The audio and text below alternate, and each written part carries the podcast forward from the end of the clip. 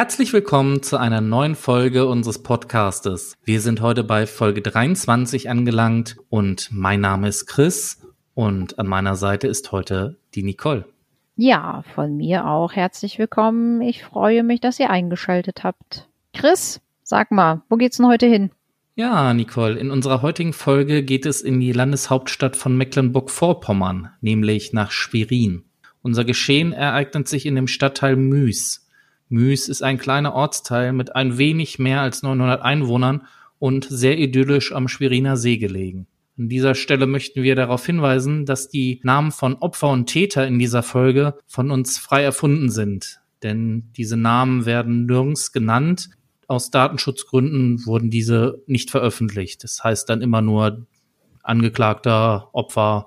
Und deswegen weil sich das halt beim Vorstellen dieses Falls sich nicht so gut anhört, haben wir unserem Täter und unserem Opfer Namen gegeben. Ja, wir gehen in den Konsrader Weg und zwar zum Freitagnachmittag des 7. September 2018. Ein rot-weißes Band der Polizei versperrt den Weg zu einem Einfamilienhaus. In diesem Haus wurde am Freitag die 85-jährige Gisela H. leblos aufgefunden. Die Nachbarin Simone S. alarmierte die Polizei und entdeckte die Tote dann selbst. Die Nachbarin erzählt der Polizei, dass sie Gisela noch am Donnerstag am Zaum traf und grüßte. Am Freitagnachmittag bemerkte ihr Mann gegen 14.30 Uhr auf dem Weg zu seinem eigenen Briefkasten, dass bei Gisela H. die Rollläden am Haus noch verschlossen waren. Gisela lebte alleine, war jedoch ein offener und sehr liebevoller Mensch. Ihre zwei Töchter wohnten weit weg von ihr und deshalb half das Ehepaar S. ihr manchmal ein wenig aus. Die geschlossenen Rollläden waren ein völlig untypischer Zustand, so sagte auch Simone S. Normalerweise sind diese immer spätestens um 9.30 Uhr oben. Simone macht sich Sorgen um Gisela und versucht mehrfach bei ihr anzurufen, leider vergeblich. Gemeinsam mit ihrem Mann Dieter ging sie auf das Grundstück der Rentnerin. Die Hintertür war offen und angelehnt. Vorsichtig öffneten sie die Tür und sahen gleich, dass etwas nicht stimmte.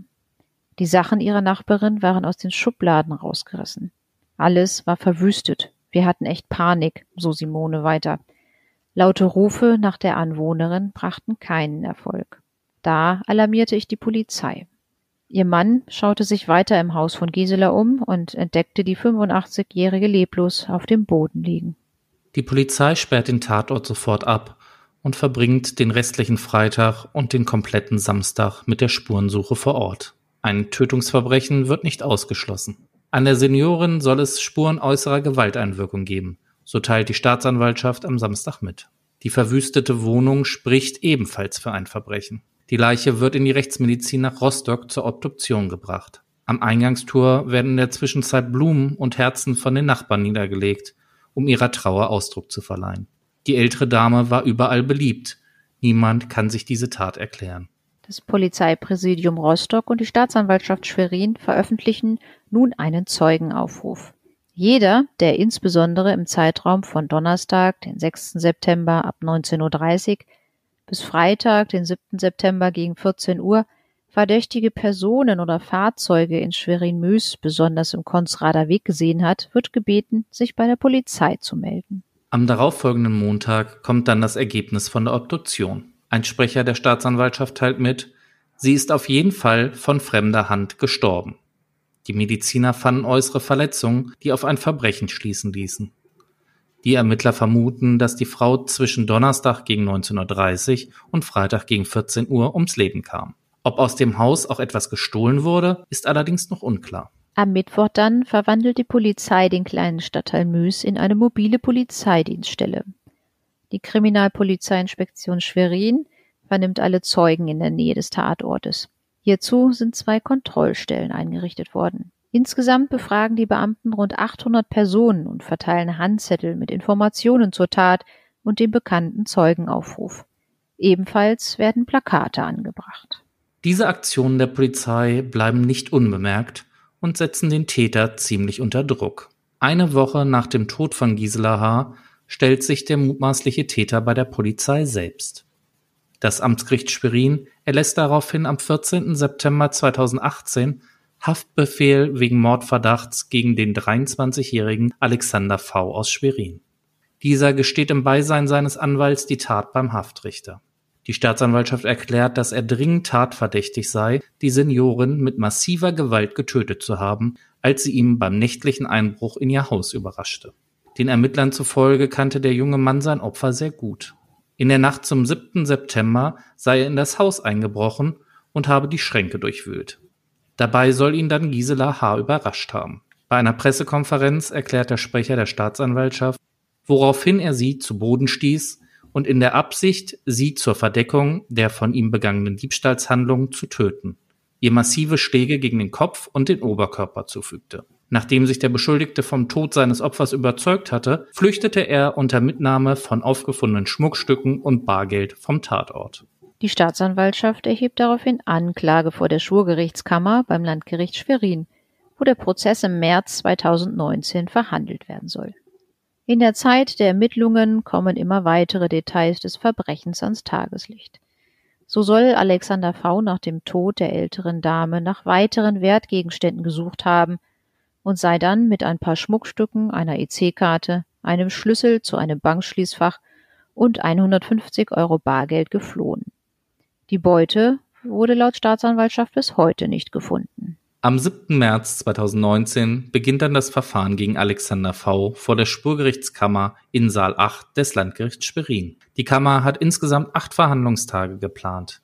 Die Staatsanwaltschaft wirft ihm in ihrer Anklage vor, in der Nacht zum 7. September vergangenen Jahres durch ein kleines Badezimmerfenster in das Haus von Gisela H. am Stadtrand der Landeshauptstadt eingebrochen zu sein.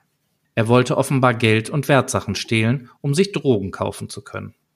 Dabei wurde er von der rüstigen Rentnerin überrascht. Der Einbrecher, so die Erkenntnisse der Kriminalpolizei, stieß sie nieder, schlug ihren Kopf mehrfach auf den Boden und traktierte sie mit einem Hammer. Nachdem er sicher war, dass die alte Frau kein Lebenszeichen mehr von sich gab, durchwühlte er das Haus und floh mit einer Handvoll Schmuck, 150 Euro in Bar, einer EC-Karte und einem Schließfachschlüssel.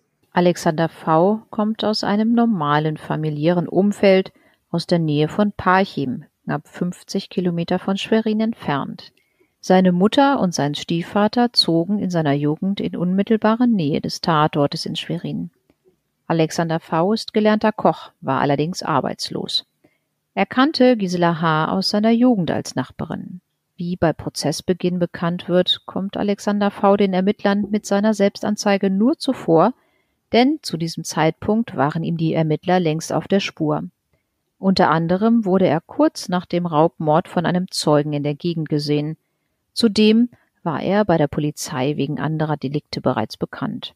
Die Anklage der Staatsanwaltschaft lautet auf Mord, weil der 24-Jährige die Frau tötete, um eine andere Straftat, nämlich den Einbruch und den Diebstahl, zu verdecken. Ebenfalls nehmen die Töchter des Getöteten als Nebenklägerinnen an dem Verfahren teil. Gleich am ersten Tag legt Alexander V. ein Geständnis ab. Er sei bei der Tat davon ausgegangen, dass sich niemand in dem Haus befinde und sei von der alten Dame überrascht worden. An Details der Tötung erinnert er sich aber nicht mehr. Der gelernte Koch erklärt, dass er während des Einbruchs unter Drogen stand. Er sei auf der Suche nach Wertgegenständen gewesen, die er habe dann versetzen wollen, um sich weitere Drogen kaufen zu können. Zudem war er am Abend vorher gezielt für die Suche nach einem Haus, das er ausrauben konnte, in den Stadtteil Müs gekommen, weil er sich dort gut auskannte. Er merkte sich das Haus von Gisela H. für einen Einbruch vor, weil die Jalousien vor ihren Fenstern geschlossen waren, als es noch nicht dunkel war. Alexander vermutete, es sei niemand zu Hause. Dann zog er weiter durch die Straßen und versuchte bei zwei anderen Häusern einzubrechen. Das gelang ihm aber nicht. Also zog er zurück zum Haus der Rentnerin und trat das Badefenster ein. Es war das einzige Fenster ohne Jalousie. Er sei kein gewalttätiger Mensch, behauptet der Angeklagte. Er verstehe selbst nicht, warum er zu der Tat in der Lage war. Selbst bezeichnet er das Verbrechen als schreckliche Tat und versucht sich bei den Angehörigen zu entschuldigen. Auch erfährt man an diesem ersten Verhandlungstag mehr über Alexander V. Er konsumierte ständig Drogen und brauchte Geld, um sich mehr Drogen zu kaufen. Damals war er um die 30 Kilogramm dünner, weil er wegen der Drogen kaum noch aß. Am Tattag hatte er, ohne zu schlafen, drei Tage lang Drogen genommen, behauptet der 24-Jährige. Er wollte nach dem Raubzug eigentlich mit einem Taxi zurück in seine Wohnung fahren. Dort angekommen, so gibt er an, schlief er 48 Stunden lang. Danach dämmerte ihm, dass er etwas Schreckliches getan hatte. Ende März wurde der Prozess dann mit Zeugenvernehmungen fortgesetzt. Ein Zeitungsausträger gibt an, dass Alexander V. ihm circa 100 Meter vom Haus von Gisela H. ansprach, vor welcher Hausnummer er sich befände, da er ein Taxi bestellen wolle. Dann erwähnte er auch, während er mit dem Taxidienst telefonierte, laut und deutlich seinen Nachnamen. Auf das Taxi hat Alexander dann doch nicht gewartet, er nahm die Straßenbahn. Ein Rechtsmediziner macht vor Gericht anhand der vielen Verletzungen deutlich, wie brutal der Einbrecher mit Gisela H. umgegangen sein muss. Sie hatte keine Chance. Auch Simone S. berichtet vor Gericht, wie sie und ihr Mann Dieter die Leiche fanden. Mein Herz ist gerast, als wir in das Haus kamen, berichtet sie. Dieter S. erklärt dann, dass sie die Tote neben ihrem Bett unter einem Berg aus Kleidungsstücken, die der Täter wohl aus einem Schrank geworfen hatte, fanden. Simone S. schildert dann auch, dass eine Nachbarin zu ihr kam, als sie vor dem Haus auf die Polizei wartete. Sie drückte ihr Entsetzen über Tat und den Täter aus, nachdem ich ihr gesagt hatte, was geschehen war, so Simone S. Das perfide, die Nachbarin ist die Mutter des Täters, die zu diesem Zeitpunkt offenbar noch nicht wusste, dass ihr eigener Sohn das Verbrechen beging. Nachdem Anfang April alle Gutachter und Zeugen vernommen sind, schließt die Kammer die Beweisaufnahme. Die Staatsanwältin beantragt in ihrem Plädoyer, Alexander V. wegen Mordes zu einer lebenslangen Freiheitsstrafe zu verurteilen und die besondere Schwere der Schuld festzustellen. Sie erklärt, dass der Täter äußerst brutal vorgegangen sei. Dabei war er zwei Köpfe größer und doppelt so schwer wie die hilflose alte Frau, die sehr schmerzhaft zu Tode kam. Zwar habe sie geschrien, als sie den Einbrecher in ihrem Haus im Stadtteil Müs entdeckte, aber statt unerkannt zu fliehen, habe sich der gelernte Koch entschieden, sie zu töten. Als seine ersten Versuche scheiterten, sein Opfer zu erwürgen, hörte der Angeklagte nicht auf, sondern er schlug und trat auf die wehrlose Frau ein, bis ihm die Kraft ausging. Als er von ihr abließ, lebte sie noch. Er ließ sie sterbend liegen und durchwühlte akribisch Schrank um Schrank, Schublade um Schublade, auf der Suche nach Wertsachen, die er versetzen könnte, nicht allein, um Drogen kaufen zu können, sondern um generell von Einbruchsbeute leben zu können.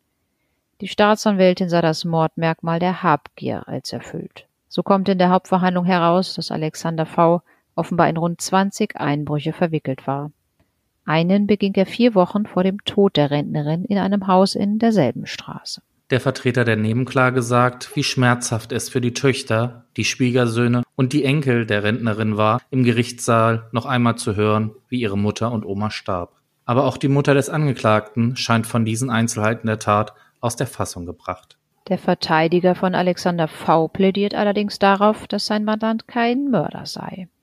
Er habe die alte Frau zwar brutal angegriffen, aber als er endlich von ihr abließ und sie noch lebte, sei er sogar der Meinung gewesen, nicht in der Lage zu sein, sie zu töten. Außerdem sei der 24-Jährige nur eingeschränkt schuldfähig. Er stand demnach unter Drogen. Außerdem sei er psychisch nicht vollkommen gesund, was beim Strafmaß bedacht werden müsse. Zehn Jahre für einen Raub mit Todesfolge wären eine angemessene Strafe, erklärte der Verteidiger.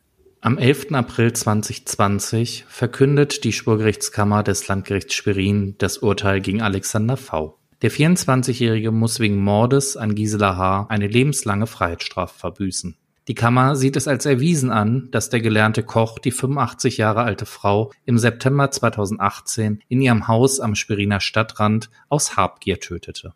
Zwei Versuche, sie zu töten, scheiterten. Obwohl sie kaum noch einen Laut von sich gab, schlug und trat er dennoch auf sie ein. Das Gericht erklärte, dass Alexander V. das Haus von Gisela H., nachdem er ihr gewaltsam massive Verletzungen zugefügt hatte, noch zwei Stunden lang durchsuchte, während die alte Dame im Schlafzimmer ihren schweren Verletzungen erlag. Der Toten zog er sogar die Ringe von den Fingern. Anders als von der Staatsanwaltschaft beantragt, stellt das Gericht aber keine besondere Schwere der Schuld fest. Der Vorsitzende Richter Ottmar Fandl sagt, es sei eine entsetzliche Tat gewesen, bei der der Angeklagte sein chancenloses Opfer eine Viertelstunde schmerzvoll malträtierte. Mit dem Erlös aus der Beute wollte der Angeklagte seinen Lebensunterhalt finanzieren. Der Mord sei aus Habgier geschehen. Er wollte um jeden Preis Beute machen, sagt der Vorsitzende. Der Drogenkonsum des Angeklagten habe keine entscheidende Rolle gespielt. Er wollte auf Kosten anderer sein Leben bestreiten, beschreibt Pfandl den Angeklagten. Weil ihm der Mindestlohn nicht genug war, schmiss er seine Jobs und ging seit Monaten bereits einbrechen. Zwanzig Fälle hat er inzwischen zugegeben. Offenbar immer klaren Kopfes war er stets darauf bedacht, keine Spuren zu hinterlassen. Alexander V. erbeutete 150 Euro, etwas Schmuck und Besteck sowie zwei Briefmarkenalben. Die Beute blieb bislang verschwunden. Richter Fannel räumte ein, dass der Angeklagte eine schwierige Kindheit hatte. Jahrelang stritten seine Eltern nach der Scheidung ums Sorgerecht. Häufig wechselte er zwischen Parchim und Spirin hin und her, hatte kaum Chancen, Freunde zu finden. Aber nichts davon kann vor Gericht seine Schuld mindern. Magnus J., der Schwiegersohn von Gisela H., erzählt der Presse, wie er den Prozess empfand. Es war nervend aufreibend und wir hoffen, jetzt zur Ruhe zu kommen und das Geschehene verarbeiten zu können, sagt er und dann weiter. Ohne den immensen Einsatz der Ermittlungsbehörden wäre der Mord nicht so schnell aufgeklärt worden. Zwei Wochen nach dem Urteil erklärt das Landgericht Schwerin, dass weder die Staatsanwaltschaft noch der Verteidiger eine Revision gegen das Urteil der Schulgerichtskammer eingelegt haben. Der Verteidiger des 24-jährigen Alexander V. erklärt, dass sein Mandant nicht gegen das Urteil vorgehen wolle, und so wurde das Urteil rechtskräftig. Ja, Nicole, jetzt sind wir mit dem Fall am Ende. Ein etwas weniger spektakulärer, aber trotzdem meiner Meinung nach interessanter Mord. So können wir mal ein wenig über Sachen reden, die bei unseren anderen Fällen vielleicht immer so ein bisschen hinten rüber fallen, weil es da dann vielleicht andere Sachen gibt, die ins Auge stechen. Zum Beispiel, dass häufiger ja wirklich so Zufallsmorde entstehen. Also sprich, dass das Opfer einfach nicht erwartet wird von dem Täter, wie zum Beispiel bei einem Einbruch. Meinst du, sowas passiert häufiger mal? Ja, ich denke auch, das ist ein, ich sage jetzt mal traurig klassischer Fall. Hier ist ein Drogenabhängiger auf der Suche nach Beute, mit der er dann ja auch nur für kurze Zeit seinen Drogenkonsum und seinen, seinen Lebensunterhalt finanzieren möchte. Und er hat ja selber gesagt, er hat äh, gesucht nach einem Haus, wo er einsteigen kann. Und er ist wirklich davon ausgegangen, dass niemand da ist. Und wenn ich, wenn ich da wirklich in ein Haus einsteige und gehe davon aus, dass niemand da ist, habe ich ja auch nicht vor, jemanden zu töten. Er kannte die Frau ja offenbar vorher schon und seine Mutter da in der Nähe gewohnt hat. Aber es war ja jetzt nicht so, dass er ein konkretes Motiv hatte, dass er die Frau töten wollte. Es hätte ja auch genauso gut die Nachbarin gegenüber sein können, die das denn dann, ja, blöderweise trifft, wenn denn doch jemand ihn bei seinem Einbruch erwischt.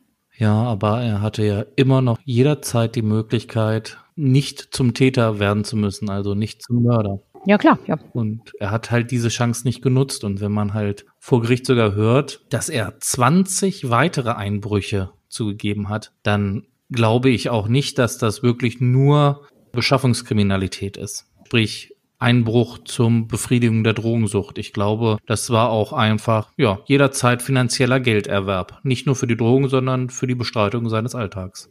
Ja, aber ich weiß ja nicht, in welcher Zeit waren denn dann diese, diese 20 Fälle? Das waren ja auch nicht nur zwei Wochen oder so. Nee, aber es war, glaube ich, nicht allzu ein großer Zeitraum. Seit Monaten steht hier. Ja, aber du weißt ja auch, was Drogen kosten. Und wenn man denn großen Bedarf hat, dann ist das natürlich auch so, ja, was hat er denn erbeutet? 150 Euro. Wie weit kommst du damit, um Drogen zu verkaufen? Etwas Schmuck und Besteck, Briefmarkenalben. Klar, kriegt man da noch mal ein bisschen Geld für, aber so richtig weit bringt dich das auch nicht. Also einen luxuriösen Lebenswandel konnte er sich mit solchen, ich sag mal, Einbrüchen mit, mit doch recht, ja, geringem Ertrag äh, konnte er sich da, glaube ich, nicht leisten. Ja, das kann gut sein. Aber wie gesagt, das Gericht hat ja auch festgestellt, dass es ja so schlimm mit seiner Drogensucht ja nicht sein kann, wenn man wirklich geplant 20 Überfälle begehen kann, also Einbrüche. Gab es da denn jetzt konkret ein psychiatrisches Sachverständigengutachten, was ihm da irgendwelche Einschränkungen in der Hinsicht bescheinigt hat? Es gab einige Gutachter, die in dem Verfahren anwesend waren, die ihn überprüft haben und das Gericht ja auch nicht dazu gebracht haben, Paragraph 21 die verminderte Schuldfähigkeit halt anzunehmen. Ja, es ist ja auch keine Unterbringung angeordnet worden in einer Entziehungsanstalt. Das hatte mich nämlich auch zwischendurch jetzt mal so ein bisschen gewundert. Also den Paragraph 21, also die Strafe gemildert haben sie offenbar nicht, weil die ja wirklich davon ausgegangen sind, dass er da, ich sage jetzt mal so klaren Kopfes, bewusst eingestiegen ist und sich da bereichern wollte bei dem Einbruch, Diebstahl. Das wäre ja vielleicht auch so gewesen, wenn er jetzt vollkommen zugedröhnt mit Drogen sich vornimmt, da irgendwo einzusteigen. Wahrscheinlich wäre ihm das schon gar nicht gelungen, da das Fenster einzuschlagen oder einzutreten und da ordentlich reinzukommen, ohne sich vielleicht selber irgendwie zu verletzen. Ja, dagegen spricht ja auch die Tatsache, dass er da irgendwie zwei Stunden lang durch die Gegend gependelt ist und geguckt hat, welches Haus eignet sich denn jetzt am besten für so einen Überfall. Ja, ja, also da scheint er ja schon noch so einen klaren Kopf gehabt zu haben. Was ich auch an dem Fall immer tragisch finde, ist, komischerweise können die meisten, ja, Tatverdächtigen sich an die Heile der Tat erinnern, aber wenn es dann um den konkreten Mord geht, da ist dann immer irgendwie ein Blackout. Ist das Verteidigungsstrategie oder ist das wirklich so eine kurzzeitige Gedächtnislücke, die da entsteht? Gewollt, ungewollt? Ich weiß es nicht. Das ist eine Sache, die ich, die ich mich auch schon häufiger mal gefragt habe, weil äh, in der Tat ist es so, dass viele Angeklagte ja denn dann alles wirklich erzählen können, was vorher passiert ist, was hinterher passiert ist. Aber so diese eigentliche Tathandlung, da sagen sie denn dann häufig so, pff, ja, also ich würde ja gern gestehen, wenn ich es wüsste, aber ich weiß selbst nicht mehr, was da passiert ist. Das klingt mir denn dann manchmal wirklich auch wie so eine müde Verteidigungsstrategie, wobei man da ja dann auch einfach sagen könnte, ich sag gar nichts. Aber äh, ich er erklären kann ich es mir jetzt nicht so richtig. Also ich habe das, hab das noch nie recherchiert ob das tatsächlich so ist, dass man bei so wirklich schwerwiegenden Straftaten, wie jetzt zum Beispiel so ein Mord, dass da irgendwelche Prozesse im Kopf ablaufen, dass man da hinterher sich an sowas gar nicht mehr richtig dran erinnern kann. Ich weiß es nicht. Müssten wir mal klären. Vielleicht sollten wir uns dazu mal einen Interviewpartner so suchen, einen Psychologen oder einen Psychotherapeuten, der uns vielleicht da ein wenig auf die Sprünge helfen kann, warum bei den meisten Tätern da dann die Erinnerung aussetzt. Würde mich mal interessieren. Ja, müssen wir mal machen. Das schreiben wir mal auf die To-Do-Liste. Was ich aber auch wirklich dramatisch finde, ist, dass es die kleine Oma getroffen hat, die da wirklich einfach in Ruhe leben wollte, mit allen gut drauf war. Ich hatte in einem Artikel noch gelesen, dass sie sich wohl mit einer Freundin regelmäßig getroffen hatte. Die Nachbarin, diese Simone S., die hatte wohl mit ihrem Mann ja eine kleine Gaststube und mit ihrer älteren Freundin ist Gisela H. da häufiger dann mal eingekehrt und wurde dann, wie hieß es so schön, durchgefüttert. Also es gab dann Essen auf Kosten des Hauses, wenn sie dann mal Geburtstag hatte und so. Und sie war da in diesem Stadtteil wohl auch echt gern gesehen und sehr beliebt. Und ja, umso tragischer ist, dass die gute Frau da ihren Lebensabend jetzt nicht mehr in Ruhe verbringen konnte. Ja, in der Tat, das finde ich bei solchen Sachen auch immer total traurig. Tut mir auch wirklich leid. Was aber auch, glaube ich, eine blöde Situation für die Mutter des Täters sein muss. Wenn man dann dann wirklich weiß, der eigene Sohn hat die liebe, nette Nachbarin von ja, nebenan oder gegenüber umgebracht. Also das finde ich auch grausam. Was ich dazu noch sagen kann, ist, dass links wohl die Simone S. wohnte, in der Mitte dann Gisela H. und daneben dann wohl die Mutter. Ach so, direkt daneben, ja. Direkt daneben. Zaun an Zaun hieß es. Das ist wirklich dramatisch. Vor allem die Mutter muss jetzt damit klarkommen, so, sogar was der Vorsitzende halt gesagt hat, dass irgendwie seine Kindheit auch ein Grund dafür ist, dass sein Leben so ein bisschen verkorkst ist, das von Alexander V. Ja, vor allen Dingen, man kennt ja auch die ganze Familie von ihr, ne? Von der, von dem Opfer, von der Gisela, die Kinder und Enkelkinder und Schwiegersöhne und so. Und dann, ja, kommt das da in so einem Prozess alles so tragisch zusammen. Ja, leider wieder mal ein sehr trauriger Fall. Aber ich denke, es war auch wichtig über für viele, die jetzt wahrscheinlich denken, ja, passiert häufiger sowas, aber ich finde auch solche Fälle sollten bei uns eine Rolle haben, denn jedes Mordopfer ist ein Mordopfer zu viel. Das stimmt. Und ich finde es wirklich auch schön, wenn man auf seinen Nachbarn achtet, so wie die Simone und der Dieter das gemacht haben, dass die sich um die ältere Dame mal gekümmert haben und haben da einfach auch mal ein Auge drauf. Der, es hätte ja auch nicht unbedingt so sein müssen, dass sie da umgebracht ist. Es hätte ja auch vielleicht einfach nur mal sein können, dass sie vielleicht, äh, ich sage mal jetzt einfach nur Herzinfarkt, Schlaganfall. Ja, einfach nur mal einen Schlaganfall hat, der vielleicht gar nicht so schlimm war, aber der sie davon abgehalten hat, aufzustehen. Und dann hätten sie, ja, wenigstens auch wenn's, wenn viele Stunden ins Land gegangen sind, hätten sie ihr noch helfen können. Und dass man da denn dann nicht die Augen verschließt, wenn beim Nachbarn tagelang die Jalousien unten sind und man weiß, die, die müssten eigentlich zu Hause sein, dass man da auch einfach mal sich drum kümmert um seine Mitmenschen. Das finde ich, finde ich wirklich gut.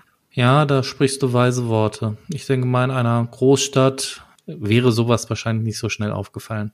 Gut, Nicole, an dieser Stelle hast du noch Fragen zu diesem Fall oder können wir die Akte schließen? Den Fall können wir schließen. Wir können noch mal sagen, wo es als nächstes hingeht. Das nächste Mal, das kann ich euch heute mal verraten. Ja, sag du mal, sonst bin ich immer dran. Das nächste Mal geht es nochmal nach Bremen. Prima.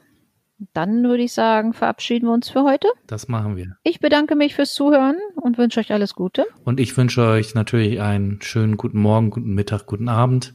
Passt auf euch auf und bleibt gesund.